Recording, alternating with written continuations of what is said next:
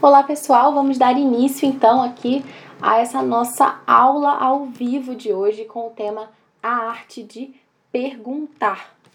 Estamos aqui já ao vivo no Instagram, estamos ao vivo também aqui no Zoom. Então peço desculpas para vocês se às vezes eu ficar olhando um pouco para cima olhando para baixo, porque eu estou usando a, o laptop também, né, para, enfim, conseguir acompanhar aqui a apresentação. Se vocês quiserem também acessar pelo link do Zoom é melhor, porque eu estou compartilhando uma apresentação aqui na tela. Então o pessoal do Instagram não consegue ver, o pessoal que está aqui no Zoom vai conseguir ver a apresentação que eu estou compartilhando, mas o pessoal do Instagram pode ver depois também, que eu vou gravar essa apresentação aqui e vou postar depois, tá? Lá no YouTube. Então, como avisei para vocês antes, né, a gente está então hoje com essa nossa live, essa nossa aula ao vivo com o tema A Arte de Perguntar. Se você assistiu a chamada dessa nossa aula aqui, você sabe que eu disse assim, né? Que se você tem filhos entre 10 e 17 anos, você tem uma grande dificuldade na mão, né? Que é encontrar livros para o seu filho. Geralmente é difícil, né? Você encontrar um livro para o seu filho. É, às vezes, essa dificuldade está presente na escassez de materiais. Afinal, você chega lá numa livraria e você encontra, enfim, um monte de porcaria, livros superficiais, enfim, coisas né, que não, não tem muita relevância. Ou talvez a sua dificuldade esteja ao contrário, né? não na escassez, mas na abundância de materiais, porque você se deparou aí com essa grande tradição literária, com a educação clássica, enfim, vocês como um piratinha perdido no meio do baú do tesouro, você não sabe, né, o que levar, né? Enfim, é tanta pedra preciosa, tantos colares ali, moedas de ouro, você vê tudo aquilo, você tem uma sacolinha, não sabe o que pegar primeiro, você fica completamente perdido ali naquele mar de preciosidades. Então, pode ser essa também a sua dificuldade. Mas seja qual for, né, se você tem dificuldade de encontrar um livro para o seu filho, seja pela abundância ou pela escassez de materiais, tem uma outra dúvida, né, uma outra questão que é muito mais importante do que essa e que é muito mais difícil. Claro que escolher o livro né, é o primeiro passo, mas como fazer com que os nossos filhos de fato aproveitem aquelas leituras? Né? Se vocês acompanham aqui o nosso trabalho, vocês sabem que a gente bate muito nessa tecla, né, da formação do caráter como esse grande objetivo da educação. O nosso objetivo né, com a educação não é criar mini gênios, nem baby Einstein, nem nada disso. Mas o nosso objetivo é cultivar virtudes e sabedoria nos nossos filhos. É, tem uma pessoa aqui perguntando como é o meu nome e o que, que eu faço. Bom, meu nome é Bárbara, eu apresento o Pod Clássica, que é um podcast de educação clássica. Desculpa por não ter me apresentado antes, mas enfim, vocês podem conhecer um pouquinho mais sobre o nosso trabalho no educaçãoclássica.com, tá? Imagina, sem problemas. E nessa live, essa aula de hoje, a gente está conversando sobre a arte de perguntar, que é uma forma de ajudar os nossos filhos a aproveitarem as suas leituras. Só para dar um pouquinho de contexto para vocês, então. Então, voltando ao nosso assunto, né? Como fazer com que, de fato, né, os nossos filhos, né, depois da gente selecionar que livro eles vão ler, como que a gente pode fazer para que, de fato, eles aproveitem essas leituras? Né? É, como eu estava falando anteriormente para vocês, é, só mexer aqui na apresentação, é, para quem chegou depois, quem puder entrar pelo link do Zoom é melhor para poder acompanhar a apresentação que eu estou compartilhando aqui na tela, que pelo Instagram não dá. Então, eu sempre comento aqui desse grande objetivo da educação, que é a formação do caráter, esse cultivo da sabedoria, das virtudes nos nossos filhos, né? E a gente sabe também que a família é a primeira escola de virtudes. Mas nós sabemos também que nós, pais, não conseguimos ser modelos de todas as virtudes para os nossos filhos. É claro que é muito é, melhor que eles vejam essas virtudes encarnadas né, em modelos de carne e osso, que são os pais. Agora, a gente não é perfeito, a gente está lutando e a gente é modelo também para os nossos filhos dessa luta. Só que se a gente puder apresentar para eles modelos de virtude, heróis, pessoas ou personagens em quem eles possam se espelhar, isso vai ser algo de muito significado para eles. Né? A gente vai estar tá preenchendo a imaginação deles com excelentes exemplos, com personagens é, fictícios ou não, que são esse modelo de virtude para os nossos filhos. Então, esse eu tenho certeza que é uma das grandes. É, um dos grandes critérios que você tem no momento de selecionar um livro para o seu filho. Né? Será que esse livro aqui ele traz bons exemplos para o meu filho? Né? Será que esse livro ele vai preencher a imaginação do meu filho de bem, de beleza, de verdade? Né? O Doug está comentando aqui que está travando um pouquinho de vez em quando a live no Instagram. Doug, eu recomendo que você clique no link lá da bio, e vocês outros que estão aqui também, para que vocês se inscrevam é, nessa live, para que vocês recebam por e-mail o link do Zoom, porque dá para acessar essa live aqui pelo Zoom caso o Instagram trave, né? A gente fez isso meio que para ter uma segurança e para poder gravar também aqui. Nem sempre o Instagram dá muito certo. Então, tenho certeza que você tem esse critério, assim, quando você vai apresentar um livro para o seu filho. Se você não tem, deveria ter. Mas é, a gente precisa de um pulo do gato aí, né? O que, que a gente vai fazer, né? Para que aquele exemplo de virtude, de, de valor, né? De, de, de coragem, de humildade, que tá ali presente naquele personagem, como é que a gente vai fazer essa ponte, né, para a vida real com o nosso filho, né? Como é que o nosso filho vai conseguir aplicar na vida real dele todos aqueles bons exemplos que ele viu no livro? Em alguns momentos, isso pode ser muito fácil, né? A gente simplesmente com a leitura daquele livro, a gente tem um impacto, a gente aprende muitas coisas, mas em outros momentos pode ser que não, né? Pode ser que a gente simplesmente fique, ó, como se a gente estivesse lendo com uma venda nos olhos, né? Que a gente fica ali diante daquele texto, ele não toca a nossa vida, ele não transforma a nossa vida de forma alguma. Ele não tem essa força, né? ele não tem esse motor. É, não é como se uma coisa entrasse pelo ouvido e saísse pelo outro, né? Mas entra por um olho e sai pelo outro. É meio que diferente nesse sentido. Então, como é que a gente pode ajudar a que os nossos filhos se tornem leitores, mas não só simplesmente leitores que leem por ler, ou que lê e fica por isso mesmo e pronto, né? mas que consigam refletir né, sobre aquilo que eles estão lendo. Desculpa, Doug não é Doug, é Douglas. Muito bom. É, a And B. Oliveira está colocando aqui, para isso é útil o conceito de livros vivos. Com certeza, né? Livros que de fato tenham essa força. Né? E uma, uma grande estratégia, né, que é o que a gente veio falar aqui hoje, né, para que a gente consiga chegar nesse nesse coração mesmo dos nossos filhos, ajudá-los a ter um olhar diferenciado sobre aquilo que eles leem, para trazer isso de uma forma mais concreta para a vida deles, são as perguntas. As perguntas que nós fazemos para os nossos filhos sobre as leituras deles têm essa grande força de ajudarem os nossos filhos a enxergarem além daquelas letrinhas, né? Só que a gente precisa fazer as perguntas certas. A gente vai conversar um pouquinho mais sobre os tipos de pergunta mais para frente, ainda hoje, né, nessa aula ao vivo. Mas antes de entrar nesse ponto especificamente, né, da onde que eu tirei esse negócio, né, de que tem que fazer pergunta pro seu filho, mas como assim, que negócio é esse de pergunta? Se você se inscreveu aqui nessa nossa aula ao vivo, você recebeu por e-mail, né, um, o meu primeiro e-mail, talvez o segundo que eu enviei para você, foi um e-mail para você se preparar para essa aula ao vivo. Eu comentei um pouquinho sobre essa introdução que eu já falei aqui para vocês e eu falei sobre o método socrático de discussão. E eu comentei com vocês que recentemente no nosso podcast a gente entrevistou o professor Rodolfo Braga, que até apareceu aqui na nossa live, estava acompanhando aqui. E se tiver ainda, um abraço, Rodolfo. Se vocês ainda não assistiram essa entrevista, é fundamental que vocês assistam para que vocês conheçam de uma forma mais aprofundada aquilo que eu tô falando aqui agora, né? Por quê?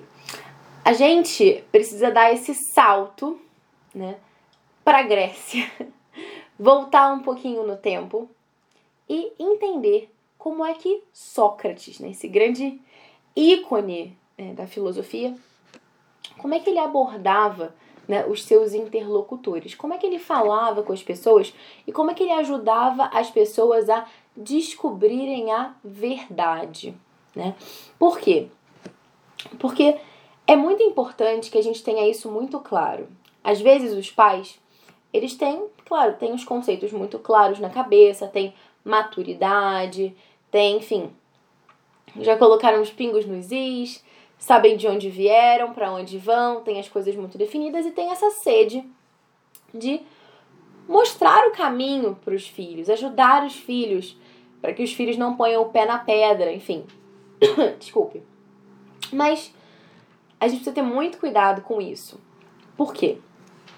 Se você pega né, todo um conceito pronto, uma ideia pronta da sua cabeça e simplesmente quer enfiar na cabeça do seu filho, talvez a primeira reação que ele tenha seja se defender diante disso.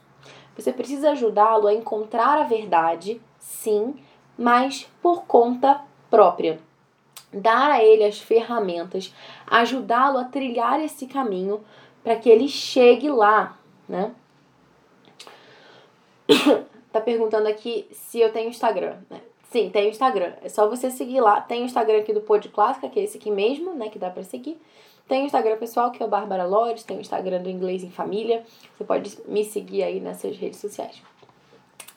É... Mas voltando ao assunto. É... A gente, então, é, precisa ter isso muito claro, né? De que embora a gente tenha muito claro na nossa cabeça aquilo que é a verdade, aquilo que é o bem, enfim, a gente precisa ajudar os nossos filhos a descobrirem isso por conta própria. Tente se lembrar, né? Enfim, né? Pense aí na, em algo que, que transformou sua vida quando você teve contato com isso, né? a verdade, por exemplo, é, enfim, né? A, algo que, que, que virou sua vida do avesso, né? Basicamente. Você, nossa, te deu um insight, deu uma luz e você viu aquilo e deu um sentido completamente novo para sua vida, né? Foi algo que veio de dentro de você. Né? Você viu aquilo, você contemplou aquela maravilha e isso te moveu a agir. Né? Diferente de quando alguém vem e quer tentar simplesmente ficar te convencendo com um discurso que você simplesmente diz, ah, ok, ou não, não concordo, né? Isso não tem o poder de transformar a sua vida, né? Isso falta essa vida, justamente, né? Para te mover. Então a gente precisa, é, se a gente quer ajudar os nossos filhos a encontrarem a verdade, a primeira coisa que a gente tem que fazer é não entregar essa verdade dentro de uma caixinha amarrada com um lacinho de fita e obrigar os nossos filhos a segurarem essa verdade com unhas, dentes e, e tudo que eles tiverem. Não, a gente tem que instigá-los, provocá-los para que eles possam ter essa sede, essa vontade de conhecer a verdade, eles possam ir atrás. Porque isso que é um estudante, né? A palavra studium do latim tem exatamente esse significado. Essa fome que nos move a conhecer, essa sede de conhecimento precisamente. Bom, então, a Sócrates, ele utilizava esse modelo, né? De fazer perguntas para os seus interlocutores para ajudá-los a encontrar a verdade. Né? Esse método de perguntas, que é a ironia socrática. Se você está um pouquinho perdido naquilo que eu estou falando aqui de Sócrates, mais ou menos do método socrático, assista este episódio, tá? Tá muito bom, o professor Rodolfo Braga manda muito bem. Essa foi a primeira parte da entrevista, logo vai sair também a segunda parte. Então, como é que funciona isso, né, na prática? A gente precisa ter as perguntas certas e essas perguntas elas têm que ser provocativas, elas têm que instigar ali, né, o nosso filho ou se você é professor, o nosso aluno a ter essa sede do conhecimento, a querer ir atrás da verdade, né? Colocar aquela pulguinha atrás da orelha dele.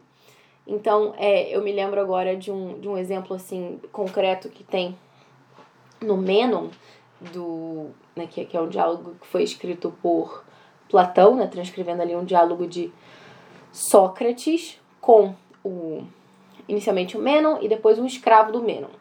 É, Sócrates ele, ele vai fazer uma demonstração pro Menon e aí ele pega um dos escravos do Menon e faz meio que uma aula de geometria com ele, basicamente, né? É, ele começa a traçar algumas coisas na areia, faz algumas perguntas para aquele escravo, né, aquele menino, e o menino vai respondendo, cheio de confiança. Nossa, eu sei o que, que é isso, maravilha, isso é um quadrado assim, assado, não sei o quê. E o Sócrates continua perguntando: ah, mas e se não sei o quê? Ah, e se não sei o que lá?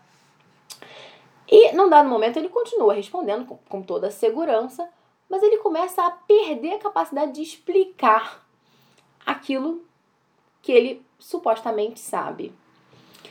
E Sócrates continua perguntando, perguntando para ele. E o menino começa meio que ele ficar numa situação, numa sinuca de bico, que ele começa a perceber que ele não sabe explicar aquilo que ele disse que conhecia. Ele começa a se confrontar com essa realidade que ele é ignorante, que ele não conhece aquilo que ele sabe, que ele disse que conhecia. Né? Então ele começa a ficar meio desnorteado ali com todas aquelas perguntas que Sócrates faz para ele. E no final ele admite, né? Por Zeus, eu não sei. Tipo, me deixa em paz, né? E aí, é, é, assim, né? Esse estado em que ele tá, né? É, é até engraçado, né? Sócrates chama atenção para isso, né? É, o que, que vocês acham, né? Ele é melhor ou pior do que o estado que ele estava antes, né? Esse estado um pouco de ah, talvez perplexidade assim, né, com a própria ignorância. É, isso, isso é muito interessante, né? Porque é, antes ele achava que sabia, quando na verdade ele não tinha aquele conhecimento. Agora, né, que ele reconhece que ele não sabe, agora ele está numa situação melhor. Porque diante da sua ignorância, aí sim ele tem essa característica né, que é fundamental para que ele possa ser ensinado. Porque se você acha que sabe tudo, o que mais que você vai aprender? Né? Você precisa reconhecer a sua ignorância, fazer esse exercício aí né, de humildade para que você justamente possa chegar a conhecer alguma coisa. Se você acha que já sabe, né? Então, como é que você vai conhecer a verdade? Como é que você vai se lançar nessa busca pela verdade se você já sabe tudo? Isso não vai acontecer. Então, é, esse estado né, de, de, de ignorância, digamos assim, né, essa percepção da própria ignorância é algo que nos faz, então, ensináveis, aptos à aprendizagem de fato. E é algo muito bom que a gente se aperceba disso, né, para que a gente possa, então, se lançar nessa busca pelo conhecimento. É, com muita sede, é, então, enfim, né? Tem esse episódio do Meno, tudo isso. E tem um outro episódio também que, que ilustra bastante isso, que eu queria comentar com vocês. É quando o oráculo de Delfos lá fala que Sócrates é o homem mais sábio que existe. Sócrates ficou um pouco perturbado assim diante disso. Mas ele entende, né, que por que, que ele é o homem mais sábio? Porque ele sabe que não sabe nada, né? Lembra daquela frase típica, né? Só sei que nada sei. E uh, olhando assim, né, justamente para esse modelo, né, de perguntas, de levar o nosso interlocutor, no caso o nosso filho, a notar a sua própria incapacidade, a sua própria ignorância, isso vai pouco a pouco semeando nele essa fome, essa sede, esse desejo de conhecer mais. Então é daí que a gente é, tirou a ideia né, de fazer essa aula ao vivo para vocês hoje, justamente para conversar sobre o poder das perguntas, né? O poder que as perguntas têm dentro desse contexto, né, de seu filho tá lendo e você tá ali conversando com ele é, o poder que as suas perguntas têm de fazer com que o seu filho perceba a sua própria ignorância, ou seja, fazer com que ele cresça na virtude da humildade, e isso o abra de fato para o aprendizado. É, mas que tipo de pergunta, né? Será que qualquer pergunta vale? Como que eu vou fazer isso? Como que eu vou agora começar a perguntar coisas para o meu filho, né?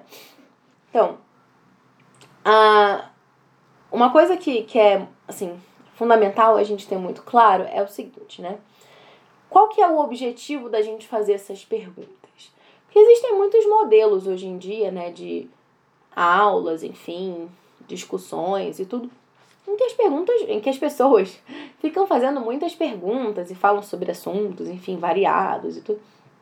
Mas você vê que aquilo não tem um objetivo, né? A coisa começa a descambar assim pro desde o que, você fez no fim de semana até qual é o seu sorvete favorito, né?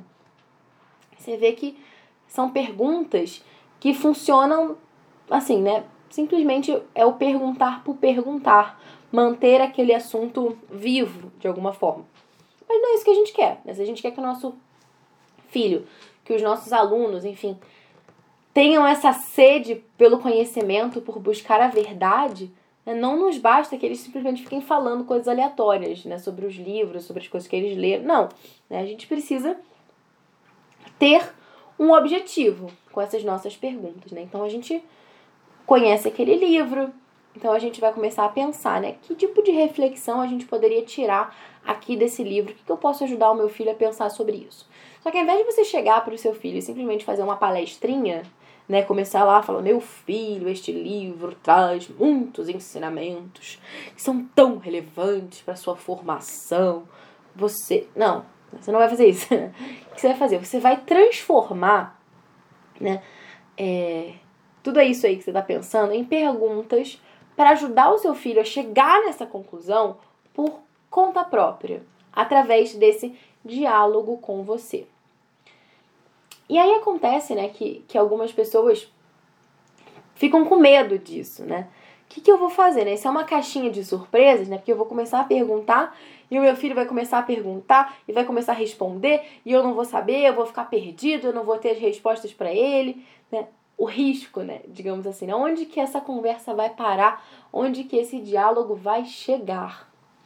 Então, é, é, é, bem curioso isso, né? Mas a gente tem que parar né, de ter esse medo. Primeiro, por quê? Né? Qual que é o nosso objetivo? Nosso objetivo é buscar a verdade. Então a gente precisa pensar, né, em uma pergunta inicial que de alguma forma aponte já para aquele assunto, para aquilo que a gente está querendo desenvolver, né? Então isso já ajuda bastante, né? Então você já vai não limitar as possibilidades completamente daquela discussão, mas dar uma orientação, né, para que aquilo siga um caminho. Isso é muito importante, né? Se você for pensar, por exemplo, em um parquinho, é, um, um, playground, uma, uma praça, enfim, né, que tem uma cerca em volta. A princípio, né, seu primeiro olhar sobre esse parquinho pode ser, nossa, ah, tá limitando as possibilidades das crianças.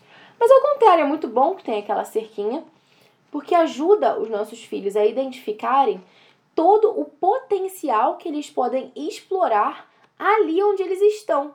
Eles sabem que eles têm sei lá, cinco brinquedos, o escorrego, o balanço, a gangorra, é, sei lá, outras coisas. E é ali. E eles podem explorar ao máximo o potencial daqueles brinquedos que estão ali, né? Se você tira a grade, você aumenta demais as possibilidades. Ele não sabe se ele vai correr para o outro lado da rua, se ele vai no homem do que está vendendo picolé do outro lado, se ele vai. Ele começa a ficar é, com muitas informações ali um pouco sem saber o que fazer e não aproveita. Né? Então, se você limita um pouquinho as possibilidades nesse sentido, você ajuda a desenvolver mais aquele assunto. Né? Então, a Irani está me perguntando né, o que, que você quer dizer com verdade. Irani, verdade é tudo aquilo que é independente do que eu acho sobre isso. Né? É a realidade das coisas. Né? Por exemplo, é, um lápis ele é amarelo. Independente do que eu pense sobre isso. Eu posso dizer que ele é um elefante, eu posso dizer que na verdade ele é uma banana, mas a, aquilo que eu falo, a minha linguagem não transforma o lápis naquilo que eu gostaria que ele fosse. Ele é o que ele é na realidade. Né? Então, quando eu falo nessa busca pela verdade, essa é a nossa busca por ver as coisas como elas se apresentam no mundo real. Não sei se eu te respondi, mas é isso. Né? Então, uh, é de uma forma assim bastante objetiva né, mesmo. Então, uh, enfim, é, voltando né aquele assunto que eu estava falando da, da caixinha de surpresas, né? Seria importante que justamente para que não seja essa caixinha de surpresas, a gente tivesse assim uma clareza desse lugar, desse destino em que a gente quer chegar e que a gente pensasse inicialmente em uma primeira pergunta que nos ajudasse a introduzir aquele assunto de uma forma provocativa, né, provocando aquela participação de todas aquelas pessoas que estão ali, né, se a gente está em um grupo ou do nosso filho.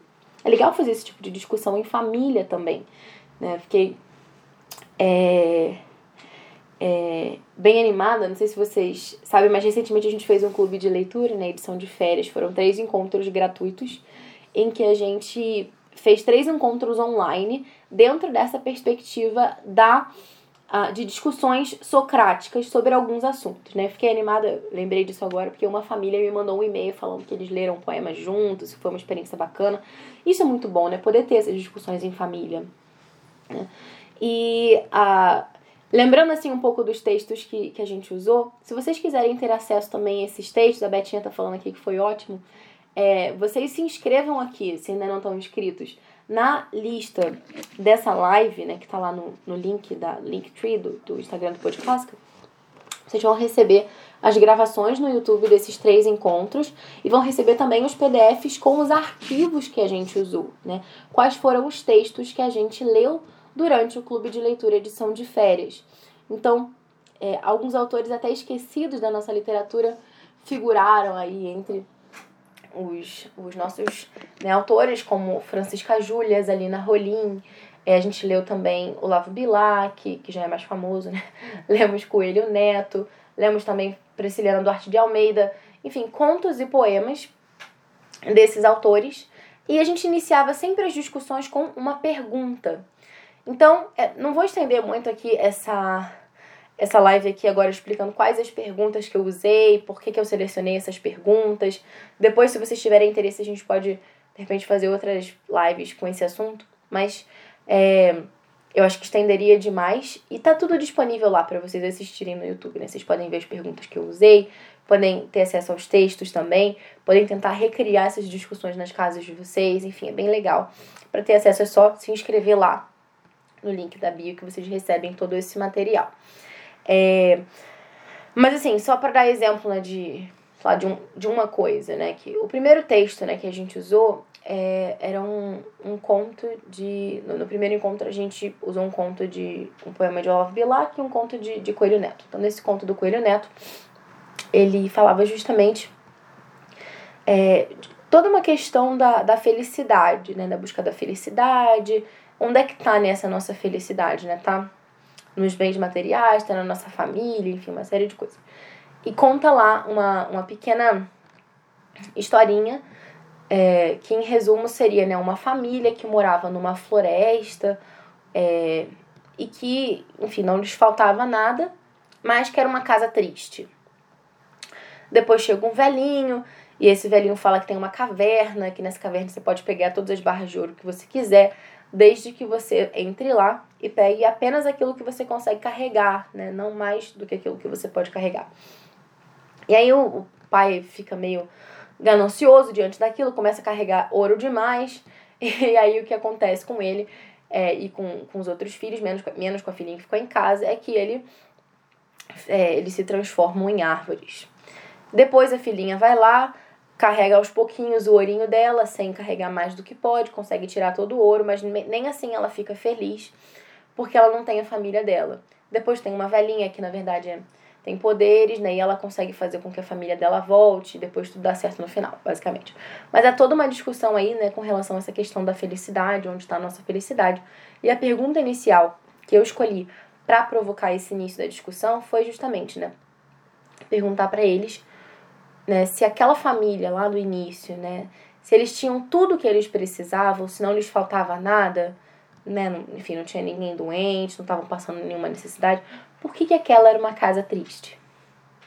E aí a gente começou a perguntar e pensar, né, o que, que é essa tristeza? Por que será que eles eram tristes? O que estava faltando? E depois fizemos um paralelo com a menina que depois ficou sem a família, mas tinha o dinheiro, e nem assim ela era feliz, enfim. Foi uma discussão muito enriquecedora, é o primeiro vídeo. E eu encorajo vocês a assistirem lá para entenderem um pouquinho melhor de como é que foi esse desdobramento. Foi bem interessante.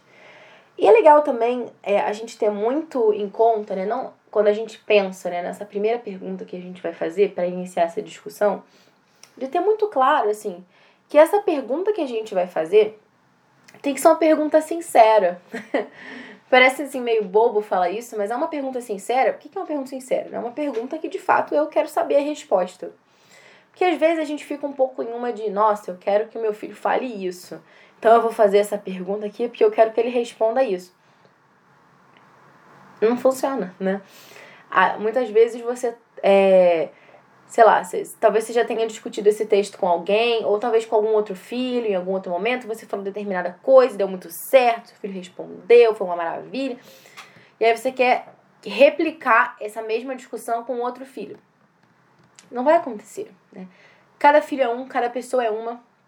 Né? Os livros, eles falam para nós, falam, falam conosco de forma diferente. É, então, claro que, que há sim espaço, né? Se você quer fazer uma reflexão sobre aquele livro com seu filho, você pode fazer, comentar alguma coisa.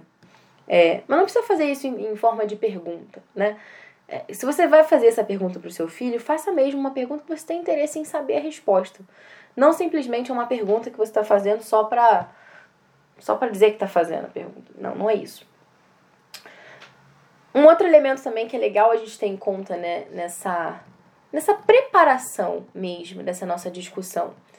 Porque não basta né? Simplesmente que a gente um, uh, tenha isso de. Um, ah, vou fazer essa discussão, né? Não, é preciso ser planejado mesmo, né? Ah, existem, sei lá, né, muitos modelos né, de discussão, de aulas em círculo, que em si não tem nada de mal, mas é, a forma como muitos profissionais abordam, assim, profissionais de educação, às vezes fica um negócio meio solto, né? De né, que, é, que, que você viu que você vai ver no fim de semana, sabe? Esse tipo de coisa. Por quê? Porque não foi uma discussão planejada. Né? Não são perguntas simplesmente ah, para o pessoal falar opinião. Ah, é uma pergunta só para a gente ficar conversando fiado. Não, entendeu? Tem que ser perguntas que nos ajudem a buscar a verdade, né? E essas perguntas precisam ser pensadas, precisam ser preparadas, precisam ser planejadas, né? E ao mesmo tempo em que a gente precisa desse planejamento, a gente precisa também ter um certo desprendimento. Por quê? Porque não necessariamente, assim, né? É bom você, quando você inicia, você tem um planejamento, você imagina ali aquele destino onde você quer chegar com aquela discussão, né? Você tem mais ou menos ali alguma ideia. Mas se aquela discussão começa a ir para um outro lado, que também é válido, que também é um lado bacana, você tá vendo como aquilo é valioso, vai, entra, faz as malas e vai logo pula, faz uma escala, vai para outro destino e pronto, não tem nenhum problema, né? Se desprender, não ficar preso àquele roteiro inicial, né? E poder realmente ah, se abrir a essa possibilidade, né? De seguir uma trilha diferente que o seu filho está propondo, uma coisa que ele notou, que ele observou, que você talvez não tenha observado, né? Então, como é que eu vou saber se essa minha discussão foi boa, se ela foi proveitosa, né? Se a gente conseguiu sair de um lugar e chegar a outro, se a gente conseguiu descobrir alguma coisa nova, alguma, alguma coisa interessante, ou alguma coisa que nos toca sobre aquele texto, alguma coisa que fala conosco. E é uma arte, né? É toda essa arte de perguntar, como eu tinha falado anteriormente, né? É isso, a gente vai aperfeiçoando conforme a gente vai fazendo. E se a gente tem outras pessoas também que a gente possa observar fazendo essa mesma coisa, ou que possam nos observar e nos dar um retorno, né, nos dar um feedback, comentar né, se a gente está fazendo legal, se não, isso tudo ajuda muito, né? Planejar, executar, avaliar, né, sei lá, grava um vídeo, ou então se grava fazendo essas perguntas e tudo, e depois escuta procura ver, né, puxa, né, que pergunta que eu poderia ter melhorado aqui? Será que foi legal isso que eu disse? Será que não? Ou se você tem ajuda de outras pessoas que tenham esse olhar também, ajuda mais ainda. E assim a gente vai de fato, né, aprendendo, porque é uma arte, a gente precisa desse esforço mesmo, né? E queria então comentar com vocês agora é, sobre tipos de pergunta, né, ideias. Se vocês estão acompanhando pelo Instagram, não deixe de se inscrever também na live para que vocês recebam por e-mail a apresentação em PDF da nossa aula ao vivo. Tem tudo isso aqui escrito de uma forma mais pormenorizada, né, dos tipos de perguntas. Então eu separei aqui para vocês alguns modelos, alguns tipos de perguntas que são muito bons, né, para a gente ter ideias e tudo daquilo que a gente vai falar. É o que perguntar. O primeiro modelo de pergunta que eu quero apresentar para vocês é o das perguntas abertas planejadas, né? Lembra que eu falei com vocês do planejamento, né? O que, que são essas perguntas abertas planejadas? São perguntas que introduzem o assunto de uma forma aberta, assim, né? né? Dão pano para manga, né? De vários aspectos, mas que partem ali, né? De, de uma verdade, que tem é, um destino em mente, ou seja, foi uma coisa planejada. Por exemplo, nesse momento, né? Que eu perguntei para o pessoal do Clube de Leitura Edição de Férias, é, se, essa, se nessa casa, essa família tem tudo que eles precisam, né, enfim, materialmente, não, não lhes falta nada, eles são saudáveis, eles, enfim, estão bem. É, por que, que essa é uma casa triste? Quando eu faço essa pergunta, podem surgir inúmeras respostas, né? Mas eu tenho ali, né, nesse meu planejamento, né, algo, né? Porque eu quero despertar neles esse conhecimento, essa, esse, né, essa luzinha que pisca, né, de que a felicidade não tá ali em você, enfim, né, não te faltar nada materialmente, né? Porque existem situações em que as pessoas, né, lhes faltam coisas materiais e que as pessoas são felizes, né? Onde que tá a nossa felicidade então, né? Então, e isso é uma pergunta aberta, mas que tem, né, um plano, ela tem um porquê. Por que, que eu tô fazendo essa pergunta, né? Porque eu sou louca, né? Por que, que ele é triste? Eu não tenho nada para falar, vou falar isso. Não que tenho um, um, um destino onde eu quero chegar, um ponto de reflexão e eu quero levar né, aquelas crianças até lá. Outro modelo de pergunta são as perguntas hipotéticas, né, que inserem esse nosso interlocutor naquela cena, né, ou né, em uma outra situação imaginária, enfim, qualquer, e que vão envolver ali uma tomada de decisão. Por exemplo, nesse exemplo ainda do da floresta, né, desse conto. É, um bom, uma boa pergunta, né, uma hipotética assim que você poderia fazer é procurar colocar o seu filho naquela cena. Né, se você tivesse aqui nessa situação, é, no caso do, do do homem, né, que entrou lá na caverna e começou a pegar todo aquele ouro, né? É, tentar colocar ele ali naquela. O que, que você faria, né? Se fosse você? Você teria carregado todo aquele ouro? Não. É, enfim. Porque ajudá-los a, a, a refletir dentro de uma outra perspectiva. Existem também as perguntas que são perguntas direcionadoras. O que, que são essas perguntas direcionadoras? São perguntas né, que procuram direcionar o nosso assunto para um determinado lugar ou retomá-lo, né? Porque às vezes pode ser que no meio da discussão as coisas comecem a é, ficar um pouco perdidas, né? Por exemplo, eu me lembro agora de. Acho que foi o nosso segundo encontro. Foi bem interessante, assim, essa, essa discussão lá no clube de leitura edição de férias. Que a gente estava fazendo uma leitura e aí a gente começou, a pergunta que eu fiz nesse encontro foi, né, se. Ah, não, não lembro se foi o segundo ou se foi o terceiro, enfim. Mas a determinado momento eu, eu perguntei, assim, né, de. É, as coisas elas são belas porque nós as amamos ou nós as amamos porque elas são belas? Acho que foi no segundo encontro, exatamente. Então começou a surgir várias questões, né, de será que a beleza é algo objetivo? Será que ela está nos olhos de quem vê? Será que o nosso sentimento tem algum peso nisso? Será que não? A gente começou a discutir sobre isso.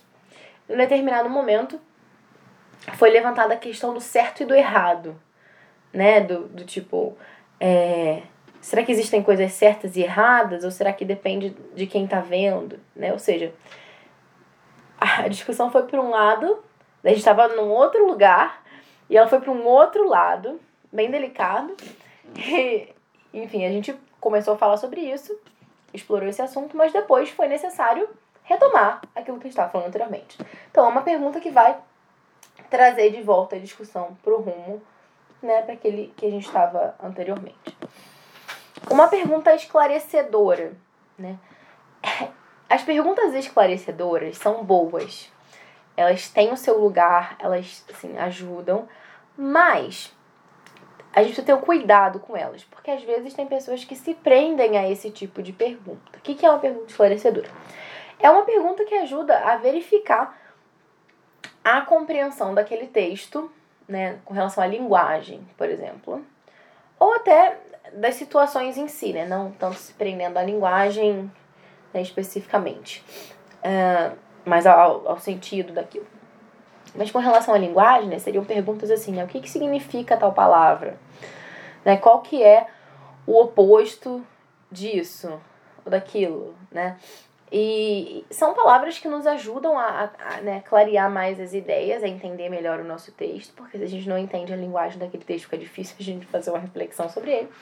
Mas, é, se a gente ficar só nessa camada né, da linguagem, a gente não vai conseguir aprofundar. Né? Então, essas perguntas têm o seu lugar, elas são importantes, mas a gente não pode ficar só nadando na superfície.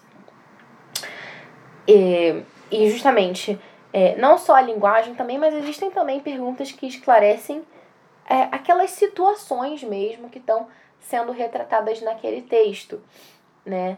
Então, não sei, é, a gente poderia pensar um exemplo aqui dentro é, desse conto. Ah, por exemplo, a gente. Assim, não, vocês que ainda não leram o texto, talvez fique um pouquinho difícil de, de acompanhar. Mas há um dado momento lá em que chega o velhinho que vai dar esse conselho para a família, né? O velhinho que chega lá, tava chovendo, o velhinho entra, tudo. A menininha abre a porta para ele tudo. É, então, a gente poderia, talvez, né, fazer. É, é, em determinado momento, uma pessoa perguntou assim: é, um, uma criança perguntou. É, ah, é, eu acho que. Não, não perguntou, ele respondeu, desculpe. Ele disse que acho que, que a família era triste porque eles ficaram isolados na floresta. Né? Dentro dessa, dessa perspectiva que eu tava falando com vocês, né? Sobre essa pergunta que eu fiz. Ela, ela teria respondido isso, né? Que que eles ficavam tristes porque eles ficavam isolados na floresta. E aí, uma pergunta esclarecedora nesse sentido seria também a gente perguntar, né? É, eles ficam isolados na floresta, né? Por quê? Há no texto presença de outras pessoas ali, eles também têm todo um trabalho que eles fazem, então eles encontram outras pessoas. Então, isso nos ajuda a ver que esse não é a, essa não é a razão da tristeza deles, né? O fato deles viverem isolados de outras pessoas, porque eles não vivem necessariamente isolados, né? o texto não afirma isso. Então é uma pergunta que esclarece não só o ponto de vista da linguagem, mas a situação em si, aquele contexto. Isso pode nos ajudar a se posicionar também diante do texto. Deixa eu ver aqui que horas são, porque eu tenho fama já de ultrapassar o tempo limite do Instagram, que é uma hora, né? Senão o Instagram vai me cortar. Mas eu queria comentar com vocês também sobre. É, essas foram as perguntas, né? Bacanas, né, provocativas, mas também existem perguntas que precisam ser evitadas, né? Que perguntas são essas que não nos ajudam? Perguntas fechadas, né? Ou seja, perguntas que esperam sim ou não como resposta e com isso não ajudam, né, a promover a reflexão. Tipo, clássica pergunta: seu filho lê um livro, ele acabou de ler, você fala o que para ele? Gostou? e aí ele fala: sim. Acabou a discussão. Ou então ele fala, não! Acabou. né? Não tem o que fazer com isso mais, né? Então, você precisa de fato fazer perguntas que seu filho precise responder com mais de uma palavra, idealmente. Né? E que não seja né, esse sim, não. Senão não dá, né? Como é que a gente vai ter uma discussão desse jeito? É, outro problema também, né, que a gente precisa ter esse cuidado, né, são as perguntas que são abertas demais. Eu já falei um pouquinho sobre isso, né, mas quando a gente não tem é, esse planejamento anterior, a gente faz uma pergunta assim meio aleatória, meio doida, né? A gente, enfim, a discussão pode ir para um lado que não tem nenhuma, nada a ver com o texto, por exemplo, aquilo que a gente estava falando, vai começar a falar sobre sushi, por exemplo, e, enfim, umas coisas completamente aleatórias pela falta de planejamento ou porque aquela pergunta era aberta demais, assim, não tinha, sabe, uma, não, uma noção. É, perguntas que são complexas demais, né, que às vezes geram ali um silêncio, porque você faz uma pergunta que exige um conhecimento ou uma maturidade de que aquele interlocutor não dispõe ainda. Então, se você faz uma pergunta muito complexa, aquela pessoa vai ficar assim, né? Tipo, hum, cri, cri, não entendi. Mas isso me leva também a pensar numa outra coisa. Né? O silêncio ele é uma coisa boa, tá, gente? O silêncio ele indica que as pessoas estão refletindo de fato. Né? No clube de leitura, vocês vão ver nos vídeos né, que tem muito silêncio. Né? e se vocês derem uma, uma procuradinha também, né, do... É, tem um, um, uma universidade americana, que é o St. John's, e... St. John, que ele é bem, bem assim também, que eles fazem umas discussões assim socráticas, você vê os vídeos deles assim, é bem interessante que eles ficam assim, né, uma pessoa fala uma coisa... Silêncio. Aí outra pessoa fala outra, mais alguns segundos de silêncio, então outra pessoa responde. Né? Isso não é muito comum na nossa realidade, né? A gente vê uma pessoa fala uma, outra pessoa já está respondendo antes dela falar. Enquanto eu estou falando uma coisa, você provavelmente já está pensando no que, que você vai me responder antes de eu acabar de falar. E assim todo mundo vai sempre se atropelando e a gente não reflete sobre aquilo que a gente fala. E não é isso que a gente quer. Então o silêncio é uma coisa boa. O silêncio é lugar de reflexão. Então vocês vão perceber né, no clube de leitura que há momentos em que a gente fica em silêncio. Uma pessoa fala uma coisa, a gente pensa, depois tem uma outra colocação. Então há dois exemplos, né? Há esse silêncio que é frutífero e há o silêncio que é simplesmente o silêncio de assim, cara, não entendi, sabe? Né? Quando a pergunta foi complexa demais. Então, você precisa ter essa finura assim para ter esse discernimento também. E uma outra pergunta também, né, que precisa ser evitada, é uma pergunta falsa. O que é uma pergunta falsa, né? Aquele tipo de coisa que as pessoas conhecem na linguagem popular como pergunta retórica, né? Que é aquela pergunta que, na verdade, eu não tenho interesse nenhum em saber a resposta de alguma coisa. Eu tô simplesmente dando a minha opinião é, e transformando essa minha opinião numa perguntinha ali, só para dar uma, uma quebrada, né? Que é, sei lá, né? Por exemplo, você... É, vou usar esse mesmo exemplo desse texto.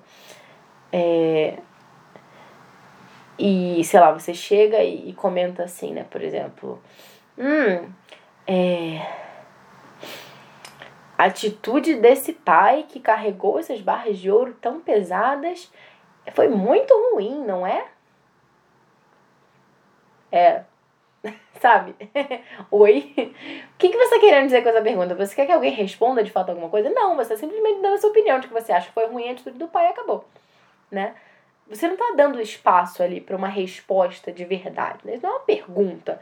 Isso é simplesmente a sua opinião colocada de uma forma que soa assim meio. Hum, né? Como se você estivesse colocando as coisas. Não é exatamente uma pergunta que realmente espera a participação do outro, né?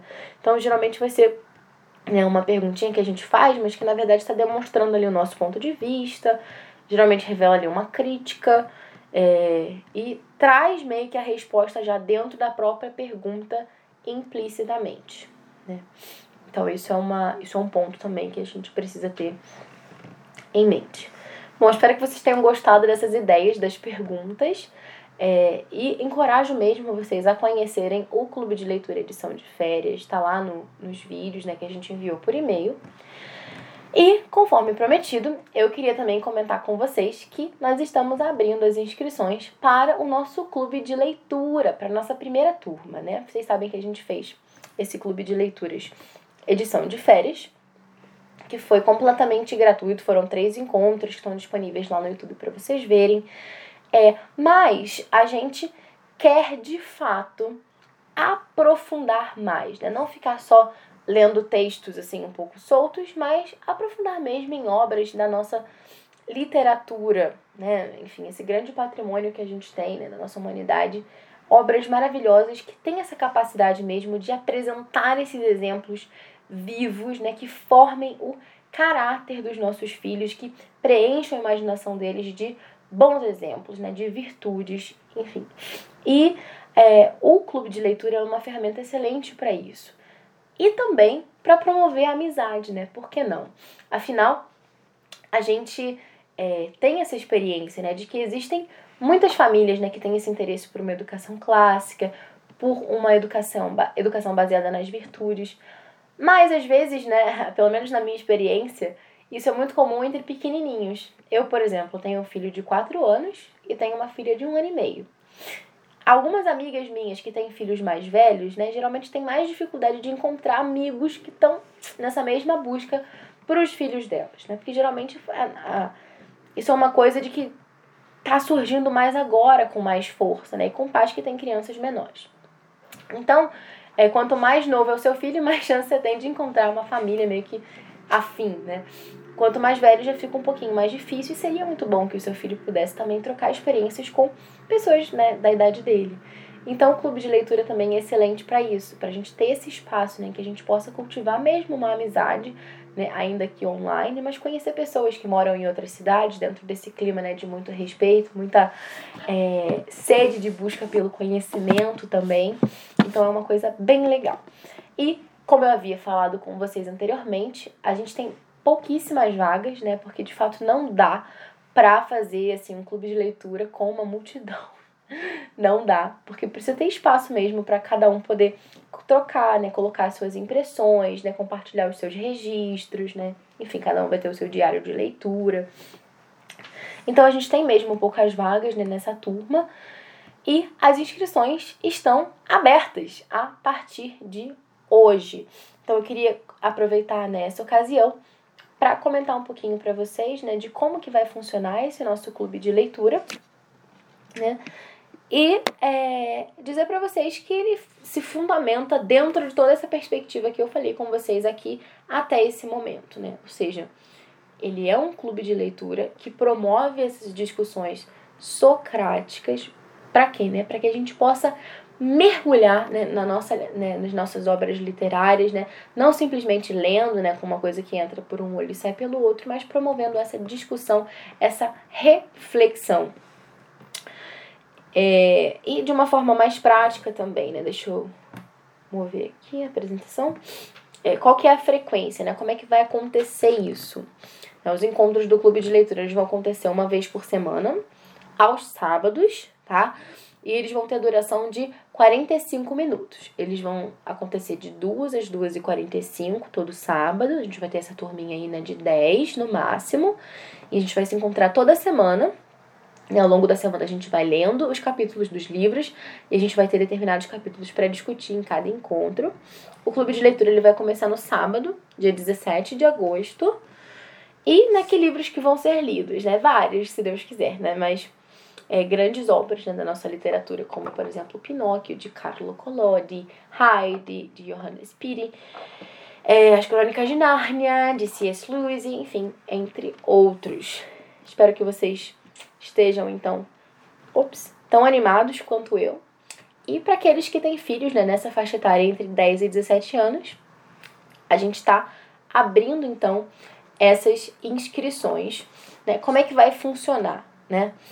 É, a gente tem uma lista de interesse e essa lista de interesse ela tá aberta. Vocês podem clicar lá no link do, do Pod Clássica e vocês vão se inscrever nessa lista de interesse. As pessoas que se, se manifestarem podem colocar lá a idade dos filhos, a cidade onde moram, enfim, alguns dados. E vocês vão receber, através dessa lista de interesse, que vocês vão se cadastrar, todas as informações referentes ao clube de leitura, né? E as pessoas que estiverem dentro dessa lista de interesse vão receber mais informações e, especialmente, um desconto, né? Porque afinal, essa é a nossa primeira turma do clube de leitura. A gente quer que essa turma seja um sucesso e ela tá super, super, super em conta, porque é a nossa primeiríssima turma, né? Então, vale muito a pena que você se inscreva nessa lista de interesse para conhecer né, essa proposta e a gente vai enviar para vocês todas essas informações através dessa lista de interesse. O início do clube de leitura é no dia 17 de agosto. Se você tem interesse, é só clicar lá no link da bio do Pod Clássica e saber todas as informações por e-mail. Eu agradeço a participação de vocês, quem acompanhou até aqui. A gente vai compartilhar esse vídeo aqui, essa apresentação no YouTube para aqueles que não tiveram oportunidade de assistir ou talvez não assistiram até o final. É, conheçam também o nosso trabalho lá no educaçãoclássica.com e acompanhem também aqui as nossas novidades, as nossas lives de terça-feira às 5 da tarde, no Chá das 5, os nossos episódios do Pod Clássica, também o nosso trabalho lá com o assunto de família e com o inglês em família, enfim, muitas coisas e até lá.